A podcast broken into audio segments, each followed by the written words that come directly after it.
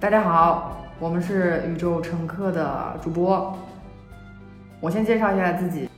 我是 MT，之前在快消品行业和互联网行业做市场推广工作。我和小姨曾经在同一家互联网公司工作过两年，我当时主要是在做市场推广，她负责品牌平面设计。工作几年以后，我辞职到伦敦读国际发展硕士，现在住在西班牙，在巴塞罗那大学读人类学博士。我和小姨有七个小时的时差，我们现在是在异地录这档播客。大家好，我是小姨。呃，目前有一家小规模的平面设计工作室，主要是为客户提供一些品牌设计、呃活动形象以及以设计为驱动力的策略服务。我跟 MT 认识是在二零一五年十一月的时候，我刚进入了一家新的公司，但是我当时跟他还不是特熟，然后我我已经忘记是什么原因让我们俩慢慢熟络起来的，但是我已经想不起来了。但是 MT 还留着我们第一条微信啊，是二零一五年十二月二十三号。那个下午两点五十九分，我们加到微信好友。然后我今天还特意去 QQ 看了一下，呃，QQ 显示我们相聚的日相识的日子是一千五百五十天。我就用 APP 计算了一下，就得出原来我们是在二零一五年十一月十五号加的 QQ 好友，比微信加好友足足慢了将近一个月的时间，还还挺搞笑的。嗯，我是没有留意到 QQ 的时间，我只留意到了微信的时间。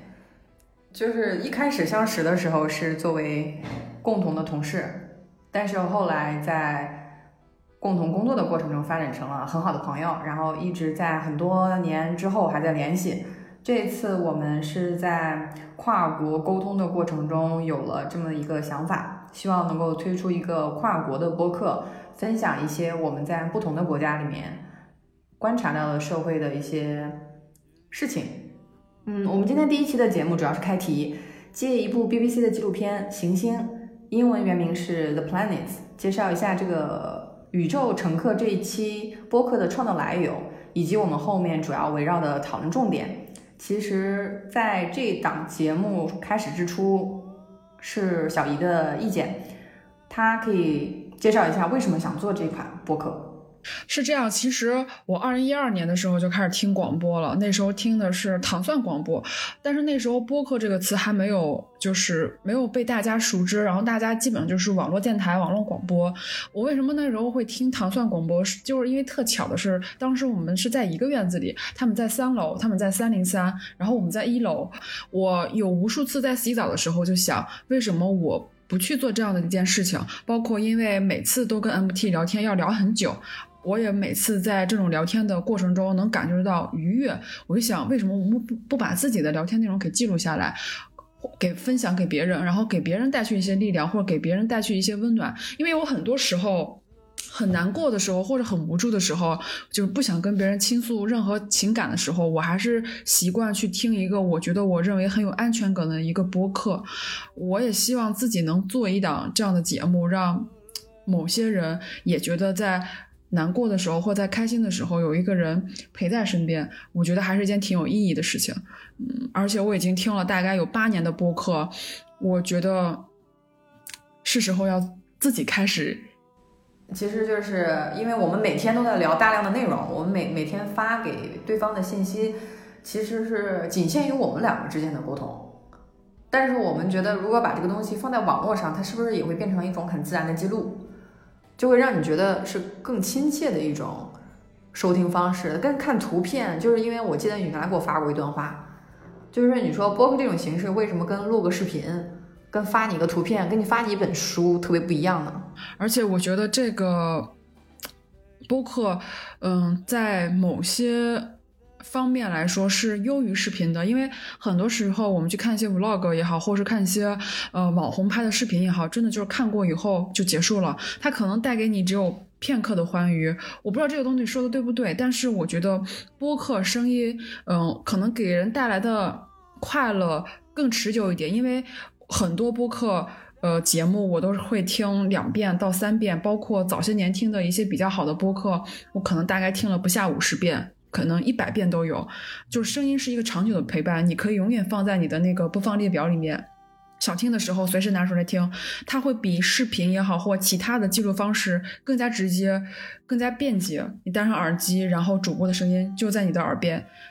那种安全感。我觉得是很无与伦比的一种感受，哦，但是我不知道别人会不会有这种感受。我只是说，从我自己听了八年播客的感受来说，我觉得这还是一件挺好的一件事儿。嗯，我其实那句话我特别认同。在那样的，虽然我也听播客，但是我听播客的时候会感觉我必须要非常专心致志的听，跟我很多朋友听播客的习惯其实不太一样。他们听播客的时候，都比如说一边炒菜。然后一边吃饭就放在那儿当个背景音，然后听到某一段的时候可能会笑，其实是一种陪伴的感觉。我们做播客最开始的一种想法也是说，将我们个人的聊天，包括我们现在是一个很特殊的对话环境，我们有七个小时的时差，然后在两个国家，但是我们觉得离彼此特别近，这个是一个很神奇的感觉。这个也是科技带给我们的。其实我们也是今天这一集的主要内容。就是之前是一直都是消费者的身份，然后一直在消费别人的产出，现在想要作为一个内容生产者嘛，嗯，其实很对很多情况就是一种站在别人的那种巨人的肩膀，但是一代一代人分别成为另一代人的巨人的肩膀。我的动机就是这事儿特别好玩。因为我们两个的组合非常的神奇，就是一个是市场推广，一个是平面设计，就是我们是一档不需要工程师的节目，所以基本上这个架构就完整了。只要有只要有能够设计封面，只要能够写推广语的人，这个节目其实制作起来非常的快。我们在四天前才讨论说要不要做这个跨国播客。也讨论了一些中间有一些困难怎么克服，比如说时差这个问题，就要互相商量。现在是巴塞罗那的下午四点半，那已经是北京时间的半夜十二点。我们就是要不断的克服这种我在白天你在黑夜的这种两个空间里面的差距。但是我觉得还好的就是我特别喜欢晚上去做一些。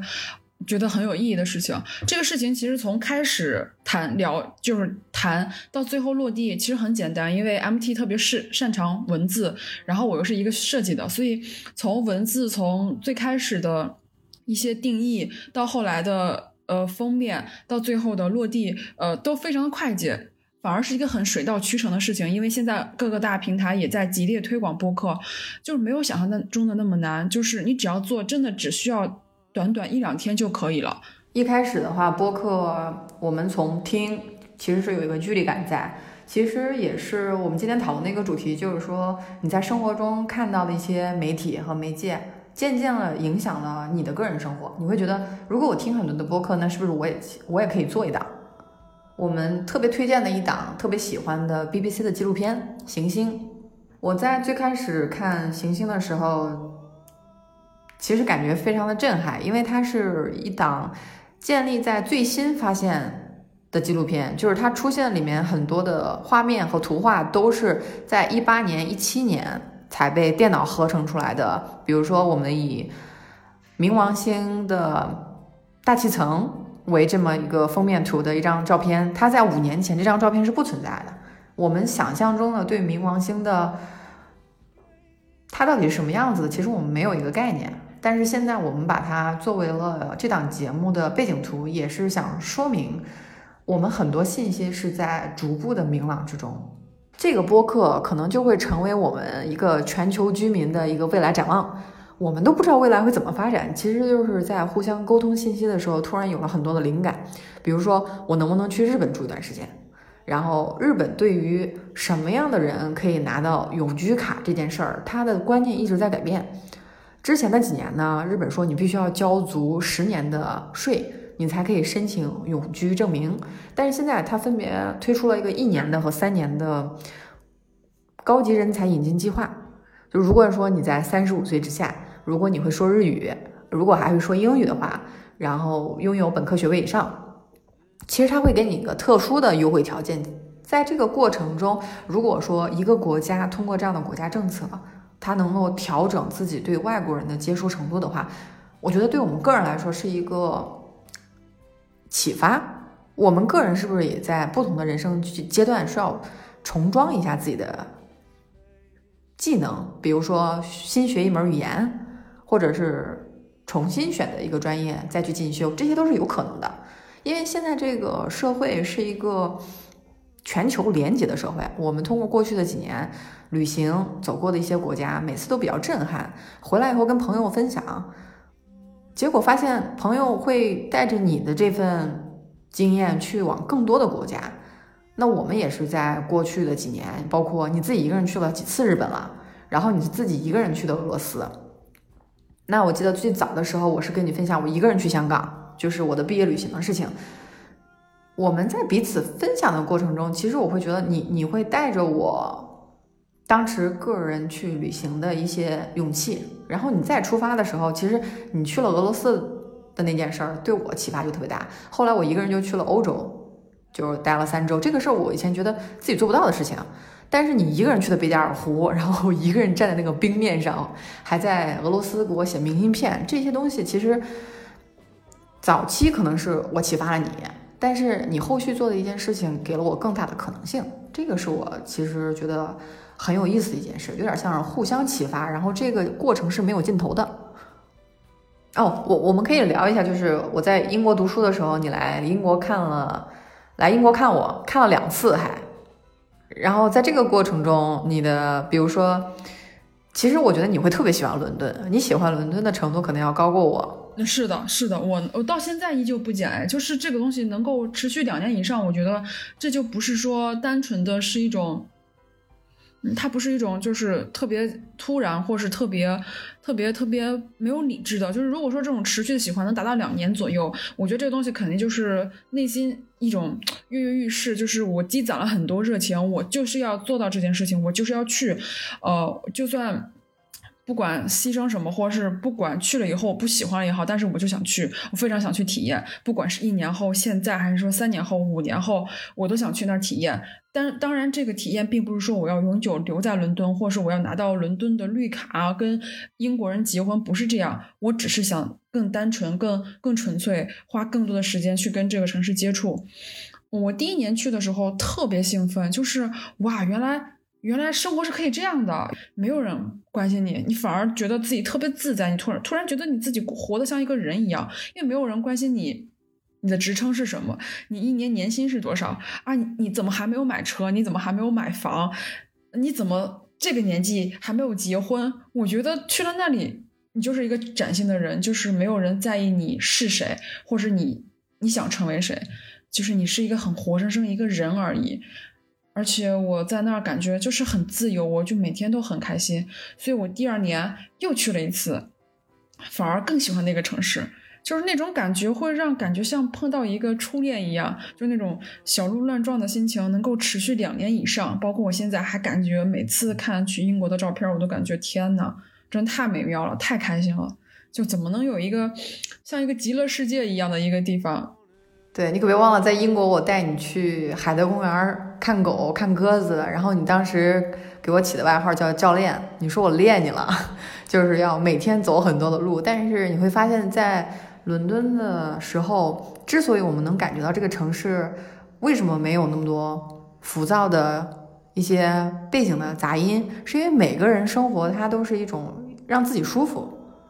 为标准的。他不会说今天我一定要坐车去哪哪哪个地方，他没有这么一个既定的计划。包括我们在海德公园碰到那个人在遛狗，我们跟他聊了十几分钟以后，他要去抓另一只狗的时候，他就直接把手里那只狗的绳子交给我了，让我先牵着。这个在就是在当时对我来说是一个非常大的信任，就是他能相信我能拽得住那条狗。是的，而且就是他不会排斥陌生人，他会对每个人都非常的友好，就好像大家本来就是朋友。虽然说我们才第一次见面，但是你就感觉交流起来会非常舒服，你不会像在国内感受到那种啊，我不认识他，我不想多管闲事。多多管闲事儿，然后我也不想去跟一个陌生人尝试去沟通，我只想赶紧的去把我这段路走完，或者我赶紧的要去到达我的目的地。但是在国外就不是，你会发现人跟人之间的距离是很短的，就是你可以很信任对方，然后对方一个微笑也好，或是一个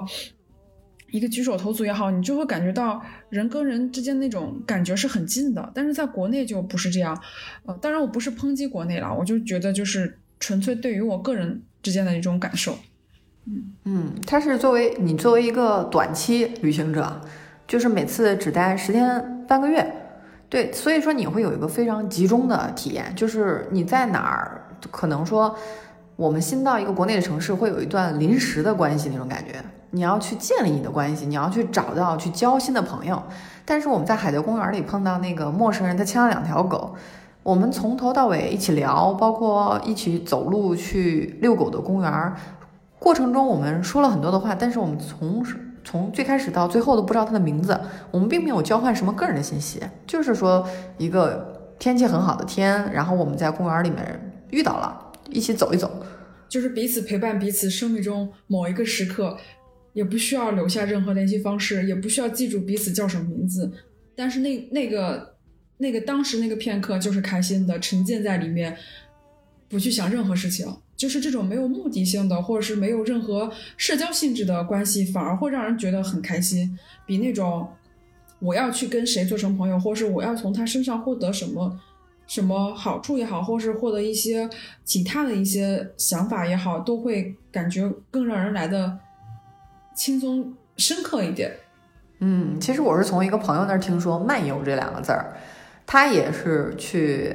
伦敦看我，然后我们两个安排的行程是去樱草山公园躺，就是站在那个山顶上看伦敦。我是很喜欢这个活动的，但是我带你去的时候，我带你去的是晚上。我还记得你当时问我一句话，说晚上我们为什么要去公园，多危险啊？对，但是我带你去了以后，你会特别震撼。你说这个公园没有门呢，没有保安，在那个山顶上面乌漆抹黑的，有一些小青年。可能就抱着酒瓶子唱着歌，然后你去看着很远，就是远远的在中心的那个伦敦，就包括我们还能看到伦敦眼，就这种一种地方，我觉得它它其实没有门票的，它其实都不是一个景点，但是我会感觉它对我感触特别深，就是因为你每天走在走过那个樱草山公园的时候，你会发现是一大片空地，然后它的。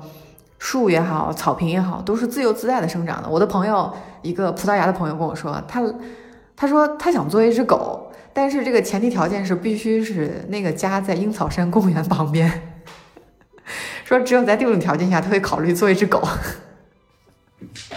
是的，我觉得是这样。就是当人去面对大片的呃草地或是空旷的一个风景时候，都是非常开心的。包括我在杭州这边也是，因为因为我小区绿化环境是非常非常好的。我每次遛狗的时候，会把狗放在那个大的草坪上。其实不管是英国的阴草山也好，或者是说我自家小区的草地上也好，就是你在那一整片草地上的时候，你是非常感觉非常轻松自在的。这部分的内容其实跟阿兰·德伯顿的一本书叫《自然的慰藉》。非常的契合，因为他也是说，当你个人的一些痛苦，在面对整个大自然的背景之下，它的影响力就开始变小了。这也是为什么很多人喜欢去爬山，或者是去看海的原因。因为客观的存在的确是非常震撼的。我我到现在都记得，在泰国的海滩上看的一场日落。它其实并没有很绚烂的一些娱乐项目，它就是静静的一个环境，但是你有一个每一秒都在变颜色的夕阳陪着你。这个是我觉得也是说为什么旅行或者是去到不同的国家，我们看到的东西会觉得很震撼，因为它在我们的原有的价值体系里面并不存在。你不能说，哎，我下班了我去看个海。如果你生活在一个内陆城市，这个不是一个一个备选项。但通过你旅行的时候，它就可以变成一个日日常。你可以说每天，因为你就在这个岛上生活五六天，那对于你来说，你的日常跟你的旅行日常就完全特别不一样。我觉得两个人的相识是一个特别神奇的一个过程。我们选择了同一家公司，呃，那同一家公司其实也选择了我们。其实在不知不觉之中，他们可这个公司可能是觉得我已经帮我们做了一些决定了。我发现一件事情，就是我们从来没有想过这段关系要持要要持续多久，或者是说，我们从来没有想过把这段关系发展到多么好、多么亲密或多么持久，就是一个很自然的一个发展状态，就像这个播客一样，就是这个播客从开始到现在进行，可能只用了四天，或者是半年前或者几个月前，我们没有想过这件事情，我没有去做，可能很多事情不需要刻意的。去调整或者去改变，它就能够朝一个很好的方向发展。但是 MT 是唯一一个让我觉得，我就算不用问他，比如说他半年没有联系，或者是一年没有联系，等下次再联系的时候，你就会发现没有任何变化，就是你这个感情没有感觉哦，我已经一年没有联系，或者我已经半年没有联系，感觉我我们俩已经疏远了。其实根本就一点都没有，反而觉得就还是像之前一样，反而感情会更加深，就是更加。更加深刻。我记得就是我去留学的时候，因为是用英语留学，所以我当时写了一封信给你，我说我有一件很重要的事情要做，但是这件事我做不做得成，我一点都不知道。其实我当时心里没有一点谱，因为他是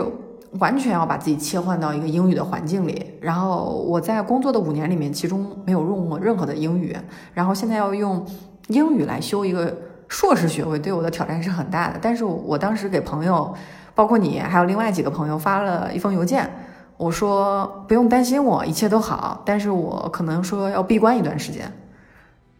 所以你们这就回了邮件，说我放心了，知道你没事就行。然后我们真的就好像就半年，好像一句话就没有说过。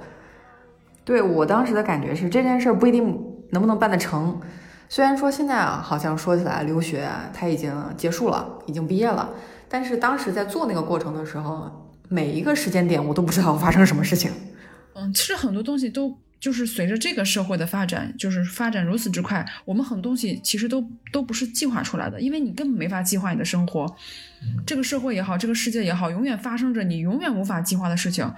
就是看到有些人会做一些长期计划，包括我也是，我以前会做一些五年计划、十年计划。尤其是这个疫情面前，我一月二十二号的时候还很开心的说：“哎呀，我明天就要回家了。”结果一月二十三号就告诉我要封城了。就是你永远不知道未来发生什么事情。我觉得宁愿去策划五年后你你会长成一个什么样子，或者十年后你会你会成为一个什么样的人，反而不如好好把每天把当下过好。我觉得这个可能是更现实，因为你以后的那个自己一定是无数个当下。积累成了一个自己，而不是说我计划五年后要成为谁，我就能成为谁的。我特别喜欢就是《爱情呼叫转移》那个电影里面最开始徐峥说的那句话，他说：“从现在开始的每一分钟，我都知道接下来要发生什么。”这个其实是一个终极的舒适圈，就是他这个舒适圈终极到说你不会体验到任何预料之外的情绪了。它很安全，但是我觉得我并不想要这样的。安全感，因为这样的安全感它也非常的无聊。我们现在有呃新鲜劲儿来做这款播客，其实也是互相启发、互相鼓励的这么一个过程。就这这播客，如果我一个人在图书馆里面，我是绝对捣鼓不出来的。而且我今天就是第一次订了这个图书馆的会议室，其实你的建议其实推动了我做了一系列决策。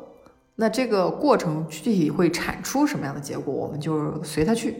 我在没有录之前，我觉得这事儿特简单，就是不就是两个人说话吗？这有什么可难的？但是当你真正把那个录音键打开，然后你去真正去录音的时候，你就会发现，我靠，卡壳了，就是你不知道接下来要说什么了。你明明已经策划的很好了，反而说话成了一个很难的事情。我们俩有个比较好处的点，就是你在你还在读书，然后我又是在家工作，在这样一个大背景下，我们就是很很容易把这个时间给调整到统一。又加上我是本身就是一个夜晚工作者，然后你那边下午，然后我这边晚上，就是它是一个感觉一切都恰到好处，然后你不得不去做这件事情，就是在这样一个时间段，我不做这件事情，感觉也太亏了，或是。我没有理由不做这件事情，就是我必须得做这件事情，不管这件事情最后是一个什么样的结果。好像各种客观环境刚好就是刚刚好的状态。它就这么自然而然的产生了。就是如果我们不俩做播客的话，我们俩可能也会打着语音电话彼此聊一聊。是这样的，是这样的，可能就会被其他的一些事情所占据。但是这件事情就是我，而且我发现很多很多有趣的东西，或是后来会对产生一点嗯影响的事情，可能都是无意中产生的，而并不是说我要就是一开始带着非常大的目的性去做一件事情，反而可能。嗯，效果没有那么好。我觉得那种无意中产生的事情可能会更加顺其自然，或是更加嗯收获不一样的效果吧。嗯，我我也其实在想，如果这个时间不录播客，我可能会在背单词，就是重新再从零开始学西班牙语。它其实会产生不同的平行空间。那其实说两个人就是真的是一拍即合。这样的一个想法，他做做的如此之快，其实因为他很多东西我们已经提前在想了，而且可能说他之所以能聊得这么轻松，可能就是因为我们没有任何期望，我们希望带被这个播客引导到一个方向，就看观察着他，就像一个宠物一样，你陪着他，然后你是没有办法预料他。怎么去叫，或者是什么时候生病了？它其实是一种陪伴的作用嘛。是这样的，就是包括，因为我们平时也在做这件事情，只不过平时做这件事情的时候没有录音而已。就是我们现在这个对话跟我们之前那个对话是一样的，只不过就是之前没有开那个录音键。你还记得咱们俩当时吃完午饭，然后在园区里面会散步一下？其实那个时间段是特别出乎我意料的。我很多时候。比如说，一个人在伦敦，或者一个人在西班牙的时候，还常常想起那个时候，就是那个时候也是一个刚刚好的状态。你想我们的，你想你要每天见到一个人，我现在是没有办法每天见到你的。但是当时我们在同一个办公室工作，其实我们都会有一个很明确的目标，说今天我要去上班。但我没有一个想法，说今天我去见小姨，而且我吃完饭以后，我们两个去买一杯咖啡，啊，回去边走边聊。我有时候看到我相册里面，我们俩端着咖啡那个。在就是两个人的影子投在地上，那是一个春天，就是当时树上还没有发芽，也是刚好是这个季节。但是现在这个季节里面，我们是没有办法走在同一个园区、同一个街道上了。但是我们在做另外一件完全不一样的事情，就是我们即使在同一个办公室里面，我们每天是不可能这样去聊天的。我每天就是你项目做完了吗？那个图什么时候可以给到我呀？我觉得我们找到了一种，呃。更科技，或者说，呃，这个互联网带给我们了一种新的连接方式，只不过就是连接方式不一样，但是我们做的事情一直都没有变。交流沟通是我们一直一直在做的事情，不管是在什么时候，不管是在夜晚也好，或者在清晨也好，在开心也好，在不开心的时候也好，我们一直在交流。这个这个事情是永远都没有变的。嗯，而且我其实没有想到说我们在认识四五年了。然后最开始的时候其实就是同事关系，那后续的包括偶尔的聊天，包括其实你来伦敦来了两次，每次都是十多天，还是让我挺惊讶的，因为这个是一个结结实实的时间投入和金钱投入，每次就要在空中飞二三十个小时，它其实是一个非常远的地理距离，但是你说你跨越了地理距离以后。两个人就会说，我我们现在在伦敦呢，然后你说我昨天还在杭州呢。我记得我第一天到伦敦的时候，就是大概是飞了二十多小时，因为我是转机的嘛，在多哈转机，然后下午到的，我们俩一起吃完晚饭，然后隔天早晨我在我们就是我住的那个公寓旁边附近附近跑步，你知道那种感觉是很穿越的。有人说一天之前我还在跟我的教练在健身房上课呢。然后一天之后，我就跟我的教练说，我早晨起来已经完成晨跑了。然后那时候早晨很早，大概七点多的时候，很多很多店铺啊，包括上班的人还没有开始，可能有一些零零散散的学生准备上班。然后我就从那个街道来回的跑，因为它有上下坡嘛，我就下坡跑下来，上坡走上去，那个感觉是非常穿越的，就是一架飞机经历过二十多小时，就可以把你带到另外一个时空，在那个时空里，你就变成一个。陌生人谁都不认识你，你可以随便定义你叫什么，就是你，你可以是任何人，就是这种体验，可能你在国内是没有的。对，然后你回去一个月里以后，我就记得有一次特别清楚，你把，你把我们在，呃，圣彼得大教堂顶层的照片洗出来了，然后你放在你的电脑上面，你在你的办公室拍了这张照片，背景是你的办公室，前景是我们在伦敦的。高台上面的一个照片，我们的背景是整个伦敦。当时我觉得就特别的不可思议，就是我们可能真的是生活在一个二十世纪、二十一世纪，就是只有通过这样的一种跨国飞机存在的背景下，我们才可以做到这样的事情。二十个小时把你从国内运到伦敦，然后再过二十个小时就把你运回去了。我我们在城城市里面生生活久了以后，就会有一种幻觉，就是大家都是这么生活的。但谁是大家呢？就是虽然我们说我们在国内，在中国，我从来没有用英文去考虑什么叫中国。我们是可以把它翻译成 China，但是我去一些博物馆的时候，他们会把中国翻译成 Middle Kingdom，就是他们把英国叫 United Kingdom。所以说他们去理解中国的时候，就是说中国就是把自己当做一个地球的中心。包括我们去翻译西班牙的名字的时候，我们就说这是个小国家。它的语言叫小语种，它的国家的名字叫西班牙和葡萄牙，但你其实说跟它自己本来的名字，比如说 Spain 或者是 Portugal 是没有任何关系的。我每次跟我葡萄牙的同学说，我说我们把你翻译成葡萄牙，然后就是葡萄水果和牙齿那两个名词，他们就哈哈大笑。他说这个就完全没有办法理解。我现在走在西班牙的街道上的时候，我很长很长很很长一段时间都不敢相信，说这是一个国家。就巴塞罗那其实是一个。非常小的城市，它是我这样去定义它的时候，其实是非常主观的定义。因为北京的话有两千两百万人口，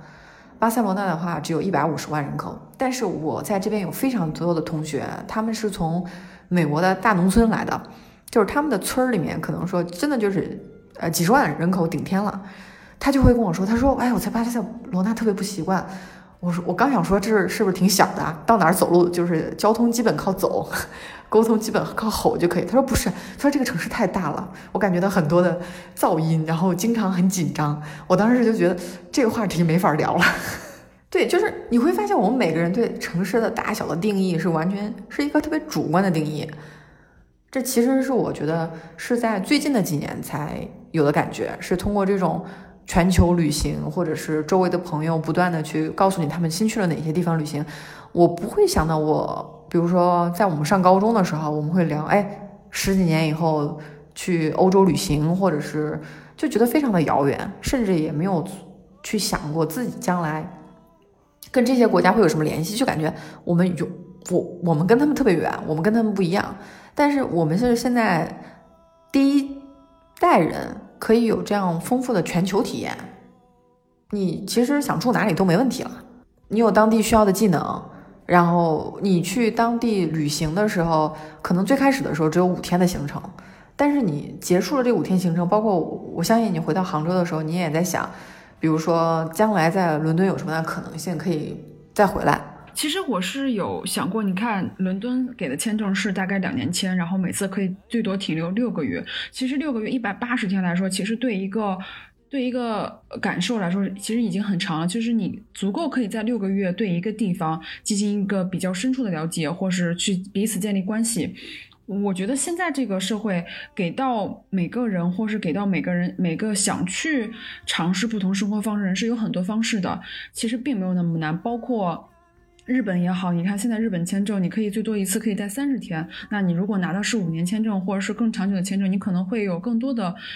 次数停留，就是你会发现，你去另外一个国家去生活上一阵子或几个月，是一件很简单的事情。但是难就难难在你可能没有这么想过，你也不敢这么想，你可能会考虑更多的，我的工作会怎么办呀？我的五险一金怎么办呀？我走了以后，嗯，我的工作断档了怎么办？我觉得我们现在可能就被太多。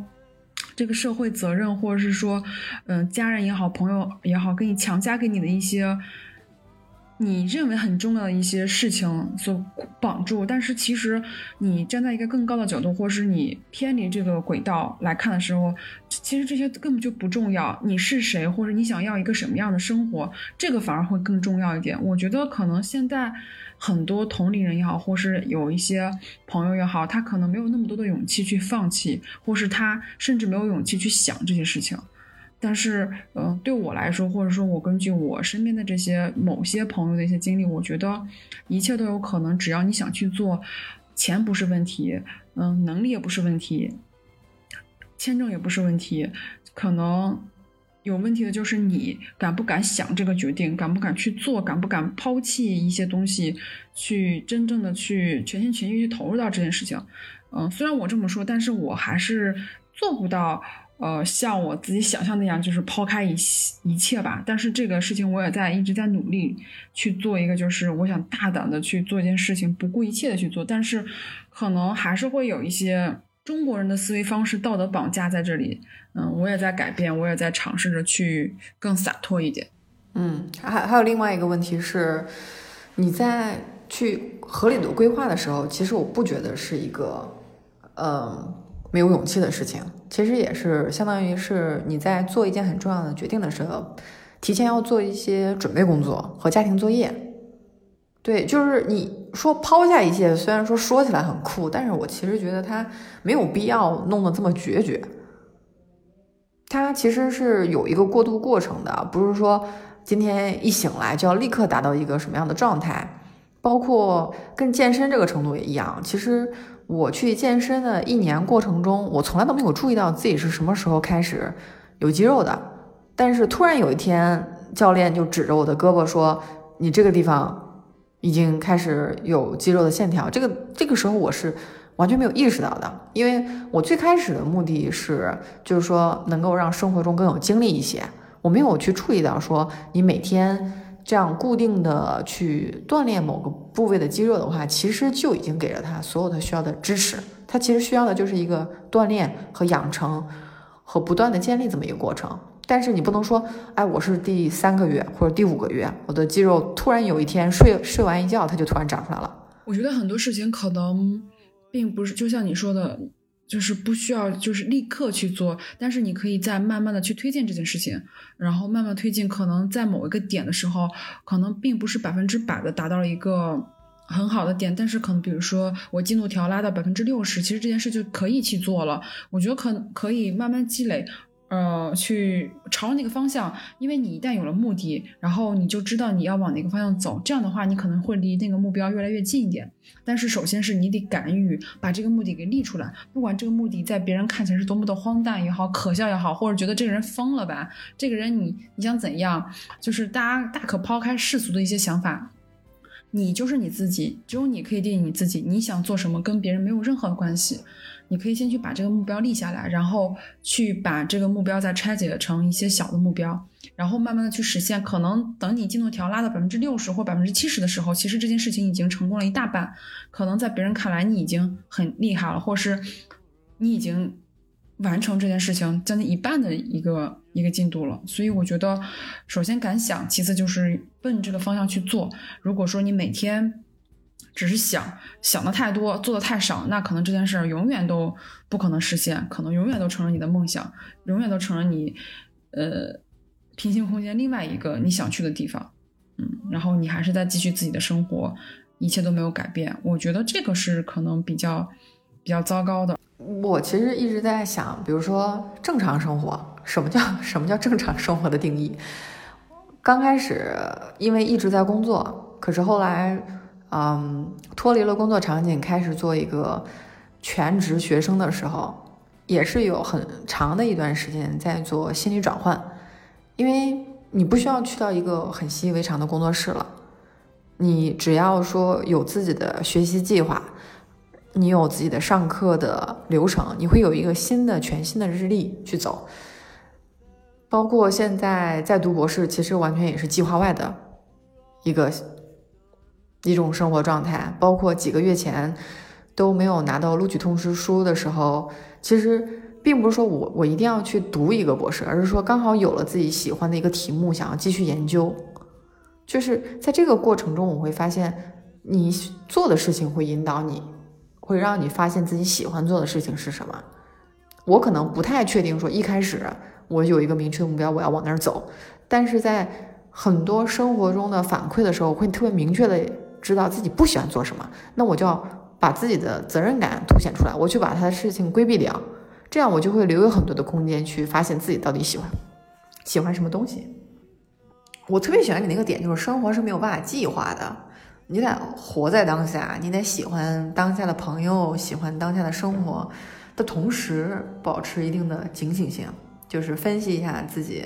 生活中有哪些不太喜欢的因素，然后解决能解决的，接受不能解决。我觉得还是你得有一个大的一个方向，就是你这个大的方一定要定准，你要不然你你是很容易随风飘。飘就是摇摆不定的。我身边其实有一些就是还在工作的一些同事，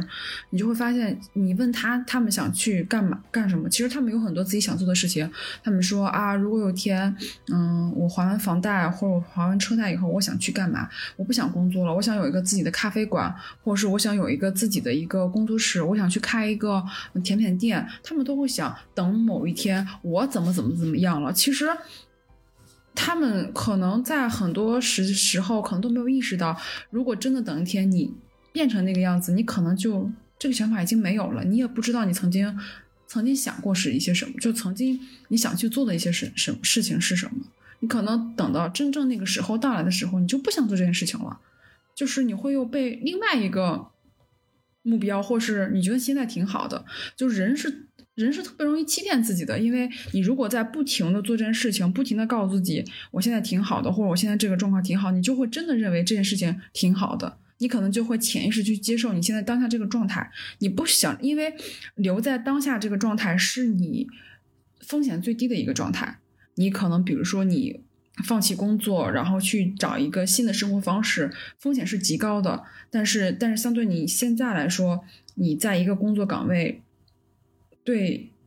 对其他任何机会的挑战都是风险最低的，然后慢慢接受，我现在挺好的，我挺好的，我已经比一般人要过得好了，所以我觉得很多人可能都在这样的日子里把自己给磨平了吧，就可能有一天三十，嗯，三十，可能有一天四十岁了或五十岁了，会发现啊，原来我曾经那么想做的事情我都没有做成，但是我已经没有时间去做了。嗯，其实。这种感觉就是总觉得我还是有时间的，但是我们包括这个名字叫宇宙乘客的来由也是说，我们都明确自己的出生日期，但是中国文化是一个特别不提倡说你去提及死亡和讨论死亡的这么一个文化，我们我们希望来避免讨论这个问题，就好像它假装不存在一样，但我觉得死亡其实是生活中非常重要的一个。课题就是你，你仔细想一下，我其实觉得死亡它是一个保险栓一样，它是一个人类社会的保险栓。因为如果你想象一下，如果人不死的话，会变成什么？就是现在一个特别火的奈飞的剧叫《副本》，前两天跟你聊过，它讲的就是，如果你有足够的钱，你是可以把自己的意识下载，然后重装到另外一部躯体之上，它其实就是变相实现了。如果你有足够的财富，其实就可以重置自己的副本，然后一直延续下去。那么它其实就丧失了人类社会里面不断的重新洗牌的这么一个结构。你想，如果说法老王，埃及的法老王几千年前到现在还活着的话，我们可能就不太会有各国的什么跨国教育啊什么的了，就直接让你在本地当一辈子奴隶，那是最好的安排。就是一旦你人可以永生的时候，你会发现。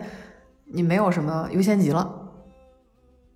如果说，如果对，如果说给你一个真的是就像彩蛋一样，有人真真的可以允许你活永生的话，你会发现你要突然要干嘛呢？就好像什么都无所谓了，因为你只要想，你就可以慢慢的把一件一件事都做。但同时，就是因为它没有截止日期，所有的事情都可以往后拖了。所以我有时候有一句玩笑嘛，就是说，只有 deadline 是最终的生产力，只有那个截止日期才会推动去做一些东西。就是当你去问自己的时候，说，假如说我三个月以后、一年以后就在这个世界上不存在了，那我还会做我现在在做的事情吗？那如果说你的答案是不的话，那就有点危险了。那就是，那你现在在干嘛？在英国的话，如果说下午五点、六点你还不离开办公室的话，你的同事会嘲笑你，就是说。You don't have a life，就是你没有生活呀，就是你下班不去喝一杯吗？当你的周围的环境这样看着你的时候，其实它的作用力是很强大的。就是我们在这边，包括下课了也好，我们就全班同学去学校旁边的 pub，就是也不能把它翻译成酒吧，其实就是一个公共的，像一个经营酒水的星巴克。他在这么一个环境里面，我们我其实体验了一种前所未有的同学关系。那在读这个硕士的过程中，其实很多同学都是有十年、二十年的工作经验，我也很震惊。我说我可能有五年工作经验，已经算是工作了几年再去读硕士。但是其实全班同学都有这种共识，就是他说我要把生活和我的工作变成一个比较平衡的一种互相的关系，而不是说。我的每天的八小时就是拼命的工作，然后下了班以后就拼命的享受。其实这样的有点失衡的状态，是这样。但是你说的这种情况在国内是很难实现的，因为比如说国外的那个经济发展情况也好，或者国外的这种就业环境也好，其实它是跟国内完全不一样的。而且你可能是站在一个学生的角度，然后你们现在都是学生，不管你们以前工作过多少年，但是你因为你是在中国工作过很长时间的，你也在国外学习过很长时间。你就会发现，其实很多东西并不是说我们想这样，是大环境就是这么逼着你的，全国人民都这样。我觉得这是一个国家一个发展，它就是一样这样一个大环境，它没有办法。如果大家都像欧洲那样，可能就没有今天的中国了。就是这个东西会让人很崩溃，就是呃，你看似很很不公平、很没有人性，或者是很很很社畜的这种状态下，大家双手把中国给举了起来。我但是，但是我们又不能说站着说话不腰疼，既要想要经济好，又想让大家生活工作平衡，那我觉得这个也是有点悖论的，所以。很多人可能在嗯上海也好，或深圳也好，这种一线城市，很多人在寻求一种嗯自由职业，或是一种更开放一种工作状态，而不是说我去加入一个集体，或者加入一个团队，或者加入一个公司去做一些我每天都做一些很不开心的事情。我觉得也很多年轻人在尝试去找一种更好的平衡，并不是说。我去减少工作时间，而是说我想用同样的工作时间，同样多的工作时间去找一份我觉得有价值，对我来说有有价值感，或是让我能感觉到我个人存在的一种一种工作，而不是说去公司去做一些 PPT 也好，或者是今天去改一个白色 banner，明天改成一个蓝色 banner，就这种看起来很没有意义的事情。那我觉得很多青年人或者是当代的年轻人也在尝试看有没有更好的一种工作状态。嗯，相比如果说国内。反而变成了像国外或者像欧洲那样，每天五点下班，可能大家真的就喝西北风了。就是你不喝西北风，你可能家里人也得跟着喝西北风，因为他的房贷车贷根本没有条件要求他五点下班，他怎么能赶五点下班呢？你可能你一个月五点下班，你可能年终奖就没有了，可能年终奖的八万十万块钱对你来说还是挺多的，可能对他来说就没有了，他不可能冒这个险的。我其实特别喜欢你那个定义，全国人民。比如说，我现在在国内，然后我平常也会接触很多人，可能不同的圈子啊，金融也好，互联网也好，或是一些快销行业、一些外企，然后身边也会有很多不同行业的人，嗯，然后可能做一些各种好玩的事情。然后你在国外，然后你可能遇到更多不同人种、不同种族、不同信仰的人，你可能经历会更更加更加丰富一点。然后我们就来交流一下彼此的一些生活中的一些。呃，开心的事情也好，或者是一些糟糕的事情也好，就是当做一个日常的一个记录，像记日记一样，然后时时刻刻的分享一下自己的一些观点，或者是一些看法，或者是一些愤怒也好，一些开心也好，然后能够给听众带来一点一点，哪怕是有一点点启发，或者有点陪伴的感觉，都都是我们想继续把这这档播客做下去的一个一一个点。虽然我们没有太多的一些呃专业知识理论呀，或是一些很很哲学或是很很有道理的一些大道理，但是我们就想单纯的记录一下，没有太多的一些教育的意义啊，就是可能就想。陪伴大家在某个下午，或是某个做饭的空间，某个擦地的空间，或者某个遛狗的时间，听两个人在这儿聊一会儿天儿，可能会激发你一点想法，可能会给带给你带来一点思考。那如果什么都没带来的话，可能至少嗯，有人陪着你。另外就是我们毕竟聊的是未来生活方式实验室，所以它的。主要的一个关键词就是未知，因为我们也是在不断的沟通的过程中，分享在生活中遇到的朋友的生活方式，包括我们每每次看新闻的时候，其实会看到各个国家推出不同的政策。我们每次更新信息的时候，就说哪些哪个国家有电子签证，这些电子签证这四个字，我觉得就是一个很新的发明。那我们之前可能连护照都是没有的。到现在可以发展，比如说到将来可能说你刷个手印就可以到处走了，这些都是可以预见的未来。所以说，建立在这种如果能全球飞的情况下，讨论一下接下来的生活可能性，其实就是不断这个博客不断记录、不断讨论的一个意义所在呗。是这样的，包括其实我们有很多共同朋友，现在其实都已经。移民到别的国家去了，其实可能有的是一些真正移民，有的是因为一些工作的签证的问题，都在现在在别的国家生活。其实当你身边有很多人去选择这种跨国生活的时候，你会发现，其实这件事情并没有那么难。其实它是一件很容易的事情，并没有想象，就是说我今天在中国工作了二十年，我接下来要在美国工作五年，或者接下来要在加拿大生活。其实对一些普通人来说，这是感觉这个生活太遥远了。就是我怎么可能一下子就去美国，或者一下子就去加拿大呢？但是对于某些人，或是对于某些行业的人来说，这就是日常生活中的一环，它很平常就发生了。其实我觉得大家要抛开这种固有的思维，呃，比如说我现在在杭州，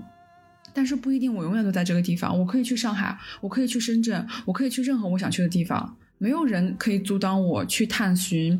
嗯，新的感官或者新的刺激的或者新的生活。只要我想，我我可以去任何地方，我不会被任何东西给那个。搅拌住，包括 MT 也是，他可能现在在西班牙读博士，他以后可能在欧洲某个国家，或者在拉丁美洲，或者在美国，或者在美洲，他可以在任何地方，只要你想去，你可以在世界上任何一个地方，没有那么多限制，或是没有那么多不可思议。这个世界已经跟之前完全不一样了，他会给很多普通人很多机会，但是前提是你你要勇敢的去想，要勇敢的去放弃一些事情，勇敢的去承担一些你放弃之后的一些后果，其实没有那么难。嗯，而且包括你在一旦出国之后，你比如说你的朋友可能分别也是各个国家来的外国人，你们会组成一个外国人的群体。那他们的生活，其实我在听他们的故事故事中也得到了很多的启发。然后这些故事我们可以留着接下来的节目慢慢聊。比如说我们有一期就可以专门聊在英国感受到的一些信息，或者说我们现在在西班牙。我们可以分享一些在这边可能说社会上一些特别的东西，比如说这边有一个词叫 siesta，就是午睡的。每天下午两点到四点，整个街、整个全城是空空的，就是很大部分人，百分之九十人就就全部回家睡睡午觉去了。我在这边看一些超市的营业时间是从早上九点到下午一点，然后从。嗯，可能是下午五点到晚上八点，它中间是有四个小时是不营业的，这样的一个日程表，在国内的超市是不可想象的。而且，因为西班牙有非常多的中国人开的超市，所以中国人的超市星期天是不休息的，这个也造成了当地的一些西班牙的店主对于中国店主的不满。它虽然是本地的一些冲突，但我觉得非常对我来说非常的有启发。就是我们是苦干的民族，我们是相信一份耕耘一份收获的民族。但是我们在西班牙的人眼里面就是太不会享受生活了。所以说，我也在不同的学习，然后不同的跟他们对话，去了解一种生活的平衡，其实是需要很多对谈的。我们不是说你的方式生活好，或者我的生活方式好，而是说通过不断的交流，找到自己。比较舒适的一种生活方式。我们还是希望大家在这样一个社会里能够活出更多的一些可能性，因为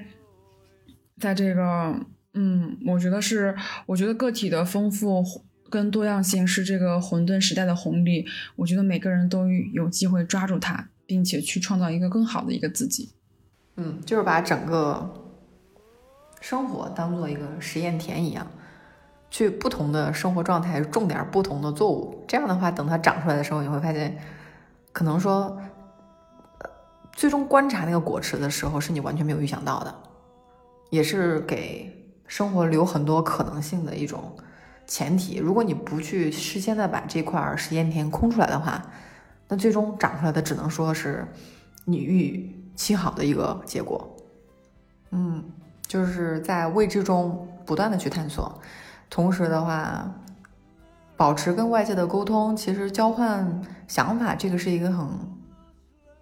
很有意义的一个过程。嗯，这期节目我觉得录到这里其实就差不多了，那我们今天就结束吧，我们现在就可以放片尾曲。好，就这么，再见，下期节目见。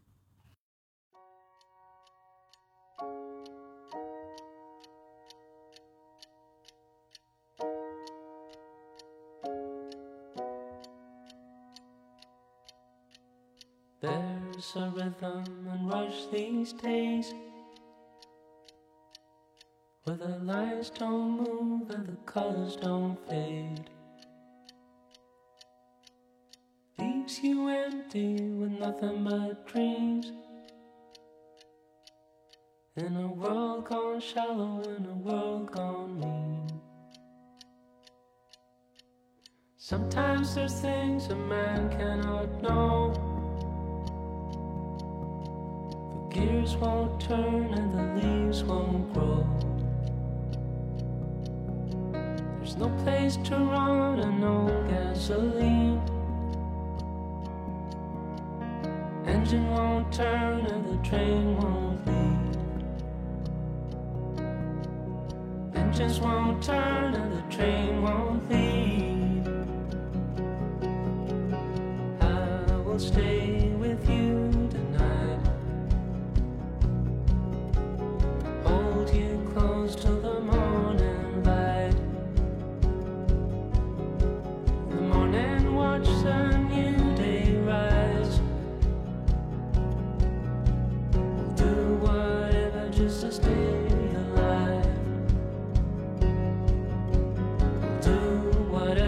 to stay alive. Well, the way I feel is the way I ride. Racing like the thoughts of a man